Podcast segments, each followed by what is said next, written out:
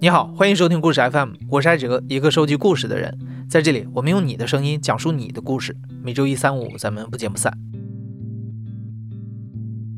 一提到未婚妈妈这个词儿啊，很多人脑袋里首先蹦出来的印象可能就是啊，好可怜啊，肯定是遇到什么渣男了，把女孩子搞怀孕了，又不敢承担责任，最后让女生被迫独自抚养孩子，变成未婚妈妈。如果你印象当中的未婚妈妈都是这样的形象，那今天的故事可能会让你感觉很颠覆。今天的讲述者是喵小花他妈，今年三十岁。花儿妈就是一位未婚妈妈，现在她独自带着两岁的女儿居住在成都。对于花儿妈来说啊，婚姻不是必要的，但她一定要生一个自己的孩子。花儿妈想要当妈妈这个念头由来已久，从童年到青春期再到成年，这个想法不断的生根发芽，几乎成了一种执念，在花儿妈的脑海中挥之不去。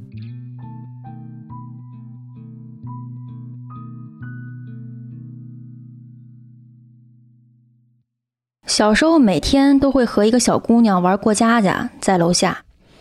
她不介意扮演任何角色，而我只想当妈妈。你是爸爸，我是妈妈，手里抱个娃娃，很轻车熟路的那种关系在脑海里面。我父母的婚姻关系属于那种经常吵架，也动手。虽然说我妈不是那种好惹的人，她也会抡回去，但是隔三差五那么打一个孩子，真受不了。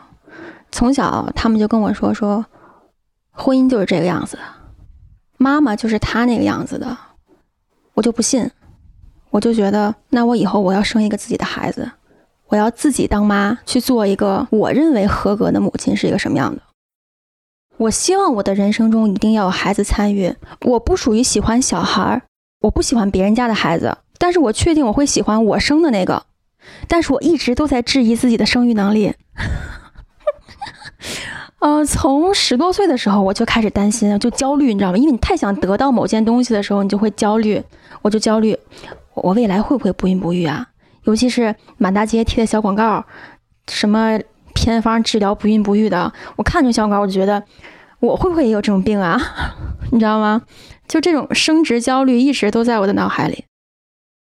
十岁之前，花儿妈是跟着姥姥姥爷长大的。因为奶奶家重男轻女，而父亲愚孝，他一直跟爸爸那边的关系不太好。虽然从小就渴望能跟妈妈在一起，但是等到真正有机会住到父母家了，一家人之间的感情也怪怪的，总像是被寄养在外人家里一样。爸爸妈妈总是吵架，妈妈也好像并不是他想象中的那个样子。为了保持表面的和平，花儿妈只能尽量听话懂事儿，委曲求全。每次受了委屈、缺乏关爱的时候，他都会想象，如果有一天自己有了孩子，应该怎么做好妈妈这个角色。他希望可以成为那个自己想象中的妈妈。我之前一直在英国读本科，当时是在一家公司做这个活动执行方面的实习。第一次见到花儿他爹是在一个画展上，因为他喜欢跟这个美术、音乐相关的一些艺术方面的东西。然后我是那个画展的工作人员，见到他的第一眼，我觉得应该算是我长时间积累下来的一种病。就是当我见到一个好看的男人的时候，我想的不是说，如果他做我男朋友就好了，如果他做我老公的话会是个什么样子。我见到一个好看的男人，我当下第一个反应就是，我和他的孩子会长成什么样子？因为我太想生孩子了，就像一个心理疾病一样，就摆在那里。每个男人在我眼里都像是一个行走的精子。见到他第一眼的时候，就像是在那个精子库的官网浏览那个捐精者的照片一样，就他的样貌就是我想要的，就是我喜欢的。啊，首先他很高，也不是很高吧，对，一米八，不胖，肩膀很宽，然后有那种小小的倒三角的感觉。他的头发是那种板寸偏红，用英语叫做 ginger hair，就和哈里王子那个发色很像。我第一眼见到他，我就喜欢他，因为他长得太好看了。但是我们两个没有任何的交流，只是说我自己意淫了一下而已。过了好几个月，我觉得得有半年吧。我是在一个交友的软件上看到了他的照片，他用的照片是他三十岁的照片。但是那个时候我二十三岁，他三十七岁，他比我大十四岁，我一眼就认出来那是他，然后就相当于在软件上就配上对了。大概聊了闲扯淡的，聊了聊艺术，聊了聊书籍，然后就计划了我们的第一次约会，就算是见面吧。嗯，我们约在了一个那个泰晤士河边的一个酒吧，因为那天是周五，酒吧里也都是人，然后酒吧外面河边也都站满了人，大家就是一人拿着一个啤酒杯在那喝，你知道吗？我也不知道。他在哪儿？然后就站在人群里，拿手机给他发信息。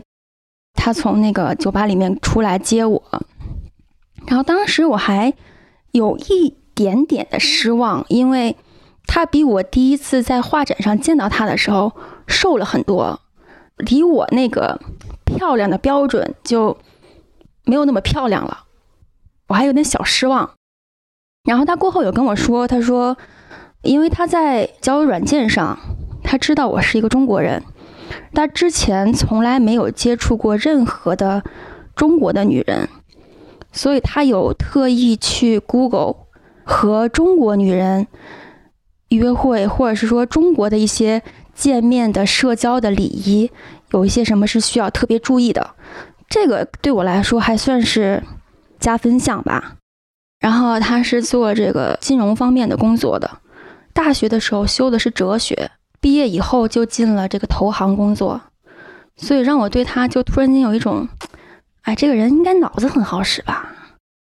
又在我这个 未来孩子父亲的这个优点上加了一个对。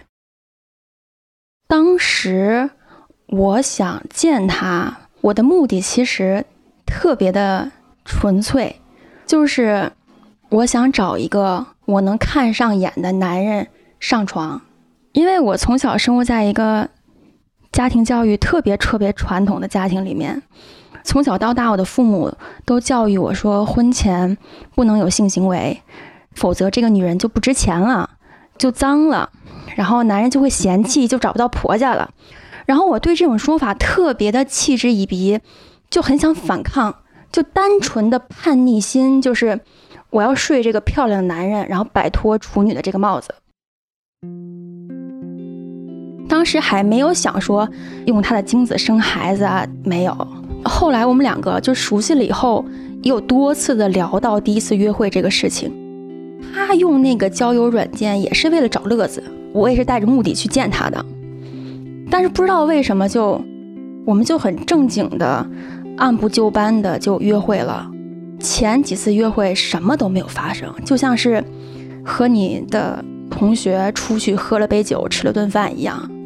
因为他比我年长很多嘛，他看的书就很多，然后包括电影啊之类的，我们就会因为里面的一个情节、一个故事，就可以聊一晚上，永远有说不完的话。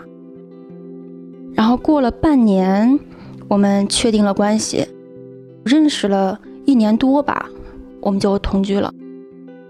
我们两个在一起四年，之前也有备孕过，就是我们两个商量说要不要生个孩子。但是一直都没成功，因为太想怀孕了。然后我们两个在一起的时候，我出现了很多次的这个假孕现象，就是你的心里就觉得，哎，我想怀孕，我想怀孕，所以说你的生理上就会出现一种类似于怀孕初期的现象。其实我有怀疑过，我有怀疑过他是不是没有生育的能力，我也怀疑过我自己。因为这么长时间了，一次怀孕都没有，这不正常呀。有一次回国，我还特意的去去医院做了这个 B 超，还问了大夫，我大夫我是不孕不育吗？然后大夫说说你那个子宫有点后位，这种症状会相对来说没有那么容易怀孕。然后来当感情到达一个顶峰之后，慢慢的就开始走下坡路，怀孕这个事情就再也。不在日程上了，因为你的感情已经淡下来了。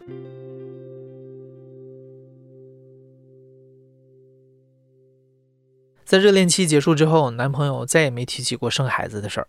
后来这段感情又不咸不淡的维持了两年，最终他们还是决定分手。当时花儿妈搬出去住了一段时间，但因为跟房东的纠纷，又被迫回到前男友的住所小住了一段。这个时期，其实两个人之间关系已经非常鸡肋了。一方面，两个人已经没有什么感情了；另一方面，又因为某种惯性和现实原因勉强住在一起。而让花儿妈没想到的是，就在这段时间里，她发现自己怀孕了。我发现我怀孕是周一，我约了一个朋友，我约了他一起陪我去买衣服。我记得特别清楚，我们两个约在那个牛津街的地铁站口见面。我就掏出一根烟在那抽，然后抽着抽着，我就想说，这个月经是多少天没来了，都要数不过来了，太久了，你知道吗？我应该有五十多天了，好像。即便是那样，我也没有说想到我怀孕了，不可能，我觉得我这辈子都不会怀孕了。这根烟我一口不落的抽完了，扔到地上，我才想说，那我们去买验孕棒吧。那个小超市隔壁就是麦当劳，我朋友坐在那个桌子上面等我，我就进去了，上个厕所，把验孕棒拿出来，等着。当上面出现两条线的时候，就灵魂都被抽干的感觉。我一个人坐在大便器上，我就懵了。我到现在都能回想起来，我当时那个浑身紧绷僵硬的那种感觉。然后我从卫生间出来，我走出去，我拉着他就起来了。我说：“走，你再陪我去买点儿。”然后我们两个又回到那个小超市，每一个验孕棒的牌子我都买了，然后又回到麦当劳去测，全是两条杠。当时我还挺冷静的，也说不上高兴，也说不上悲伤。我知道，我怀孕的这件事情，代表着我和这个男人马上就要老死不相往来了，因为我太了解他了，我很清楚的知道。他不想要孩子，所以那天晚上我回到家，回到他家，他看我脸色不对，他就一直问我发生了什么，为什么不开心之类之类的。我就一直在酝酿，然后想着想着我就开始哭，我就开始嚎啕大哭。哭的原因是因为这个男人在我生命里的这四年里面，我们两个不仅仅是男女朋友关系，不仅仅是亦师亦友的朋友关系，因为我们两个确实很聊得来。也不仅仅是我确实从他身上得到了很多我想从我父亲身上得到但是没得到的东西，他满足了我很多精神层面上的空缺。我知道，我跟他说我怀孕了以后，我们两个无论是什么关系都要到此为止了。在之后的几天里，他很多次的跟我重复过同样一个问题。就说，如果你决定要这个孩子，那我们两个就再也不可能了。当时我觉得，就是无论我之前多么的喜欢过你，无论我和你在一起的真正目的是什么，是想得到你的精子，还是说真的想和你一起过日子，此时此刻，没有谁可以和我肚子里的孩子相提并论。我说你没有我的孩子重要。我说你和孩子，我当然选孩子啊。这是他也跟我就是类似于威胁的话，就是。你非要生这个孩子的话，我是不会在出生证上签字的，孩子是不会拿到英国国籍的。大概沟通了那么个两三天吧，就把这件事情说准，孩子我必须要生，我不希望你参与到我未来抚养孩子的生活里来。他也明确表示同意，他也不想参与进来。但是因为英国的法律不允许说签署一个放弃抚养权的文件。所以没办法，只能口头约定。我跟他说：“我说，以后无论说你得了什么绝症，假如说需要配型之类的，千万不要来敲我的门，任何事情不要来打扰我们的生活。”大家说的都很 OK，谈妥了之后我就离开了。在跟男朋友彻底分开之后，因为租房的纠纷始终没有完全解决，花儿妈在怀孕四个月的时候决定回国待产。回来以后也是有一天晚上，然后我跟我妈坐在沙发上，我说：“我跟你说个事儿。”我妈以为我会跟她说我和那谁谁谁分手了，没想到我说的是我怀孕了。我妈一下就崩溃了。一个没有办法接受自己女儿婚前性行为的母亲，没有办法接受她的女儿一下子就跳过了性行为，直接怀孕了。就是每天我妈眼睛都哭得跟桃一样，求我，就是那种苦口婆心的啊，你去做了手术吧，妈妈伺候你，你不会留下任何的这个后遗症的。不行，就是软的不行，硬的也不行。我妈说：“如果你生下这个孩子，你就从从这个家走，再也不要回来。”我说：“那好啊，走嘛。”我说：“你不要让我做选择题了，因为我这边的答案是笃定的，我一定要生这个孩子。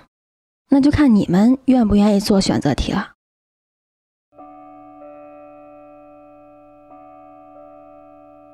大家都高估了他们在我心目中的地位，都觉得自己比我肚子里的胎儿。甚至当时说是受精卵还要重要，然后我妈就说：“那实在没办法了，给你爸打个电话吧。”我爸一直都在外地工作，我妈就打的这个微信视频跟我爸说的，然后我爸就嚎啕大哭。我以为我爸最起码会问我一个和我妈一样的问题，就是孩子和他俩之间我会选谁，但是没有。我爸哭完就就说：“那那就生嘛，没钱爸爸赚钱养。”然后这事儿就算是尘埃落定了，后面就开启了我的养胎的日子。我很怕流产，特别怕。我之前有听到过，我姥还是我妈给我讲过一个故事，说谁家哪个女的怀孕了，然后一咳嗽孩子就流产了。就这故事在我脑子里挥之不去，你知道吗？就是这孩子这个胎太脆弱了，一个咳嗽就咳嗽没了。本来我怀孕之前我没戒烟没戒酒没备孕，就突然怀孕的。然后这个男人他四十岁了，我也很怕说他的身体是不是基因不好，每天就心惊胆战的。因为之前一直都是看电视剧嘛，就这个孩子生出来以后一定要哭的响，才算这个孩子健康。大夫把他从我肚子里掏出来以后，他不哭的。就是像小猫一样的，就那种叫，然后当时我想，完了，担心了十个月，没事儿，生出来发现是不是不健康呀？大夫护士把这个孩子拎到一边的这个台子上，然后终于哭了，我才我才踏实。我生他的时候是下午五点多，然后第二天早晨的时候，他褪去的水肿，就真的很漂亮，不负众望。反正我妈就说，我妈说我头一次见到，说这个孩子刚被生出来，就那么的清秀，就不像别人好像脸被福尔马林泡了十个月一样那么发，你知道吗？就觉得这孩子好看。我爸就曾经很诚实的从侧面表达过，他这么爱他孙女，其中的一个很重要的原因，就是因为她太好看了。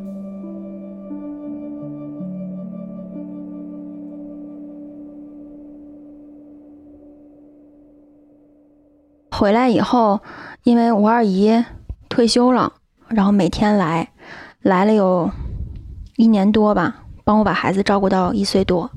因为我从小是在我姥姥家长大的，所以说我姥姥姥爷，包括我的两个小姨，都特别疼我。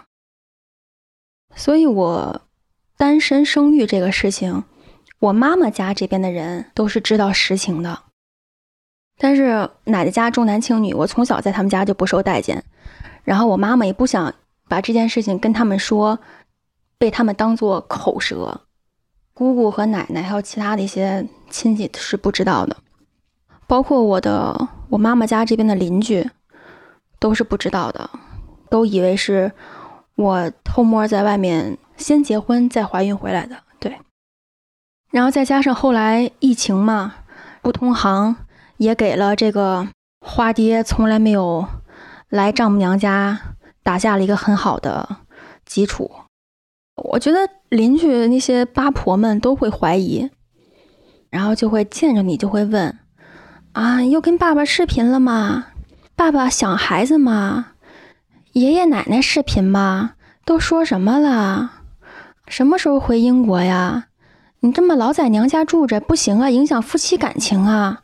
明天老公就跑啦，因为男人都是管不住下半身的，他们认为，对你再不回去满足男人的性欲，他们就要跑了，就赤裸裸的这种表达，你知道吗？都有听到过。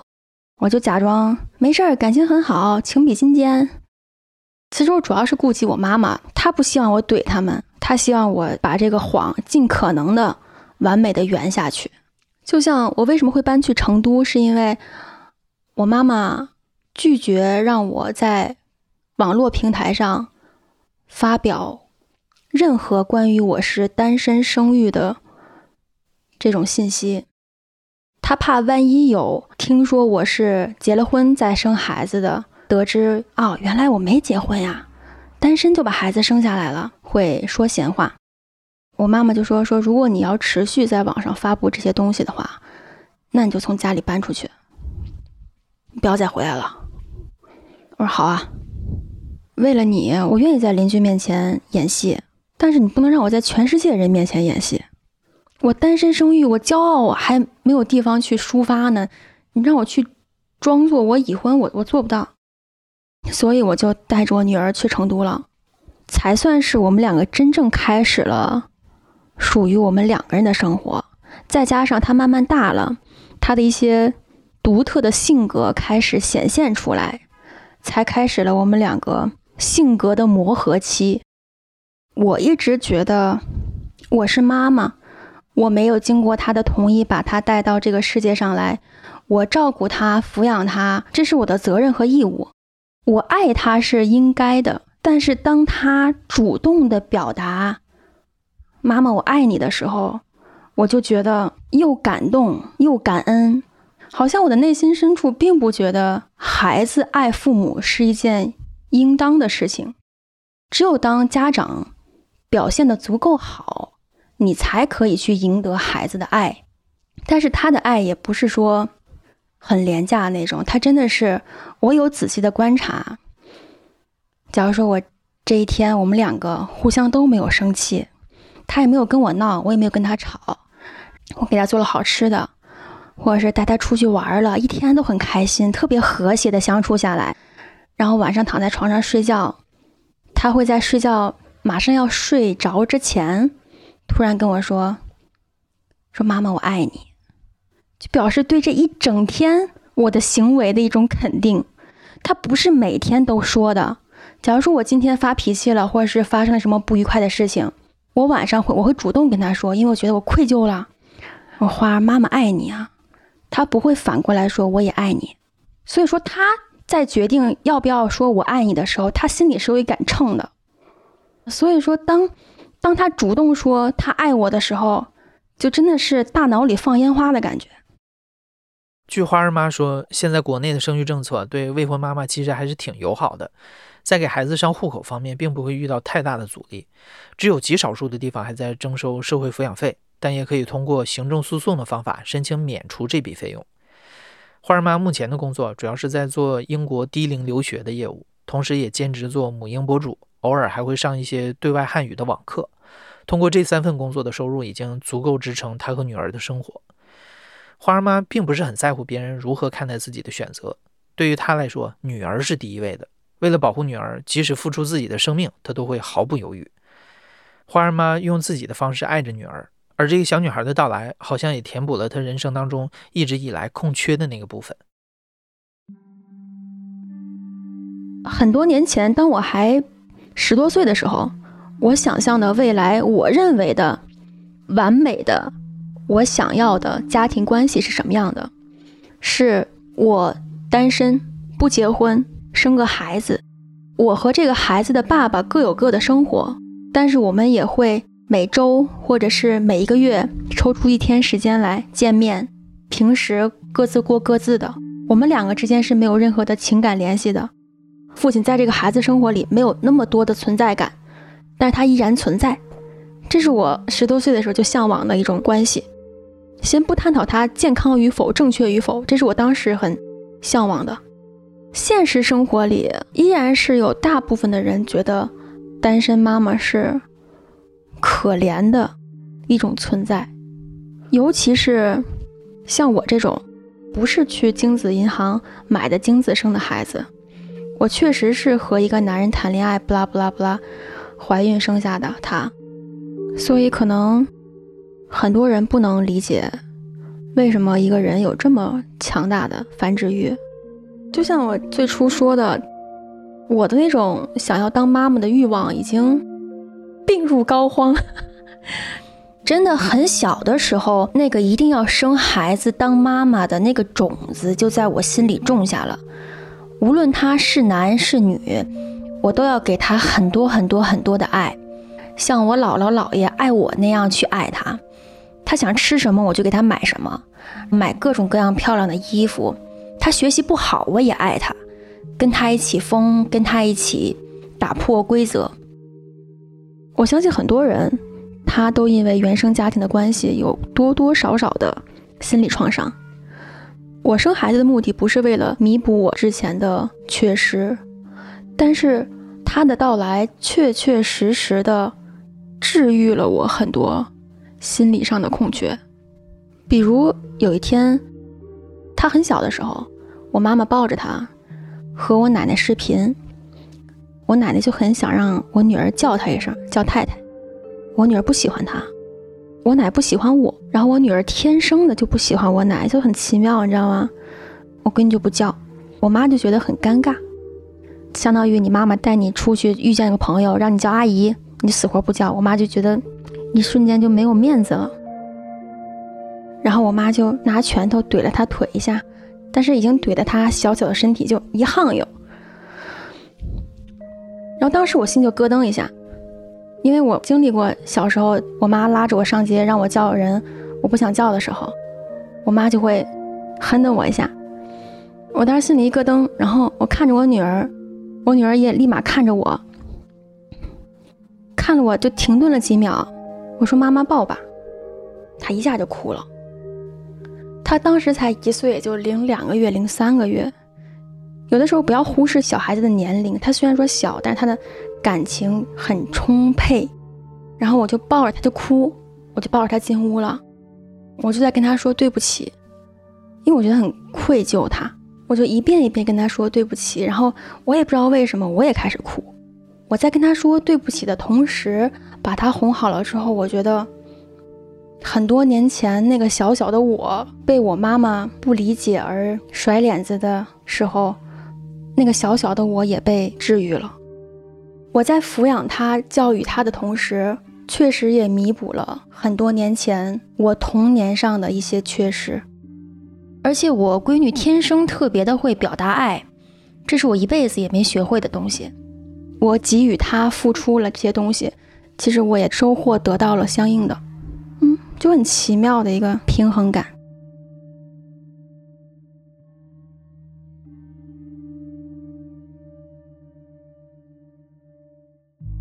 你现在正在收听的是《亲历者自述》的声音节目故事 FM，我是主播艾哲。本期节目由刘豆制作，声音设计孙泽宇。感谢你的收听，咱们下期再见。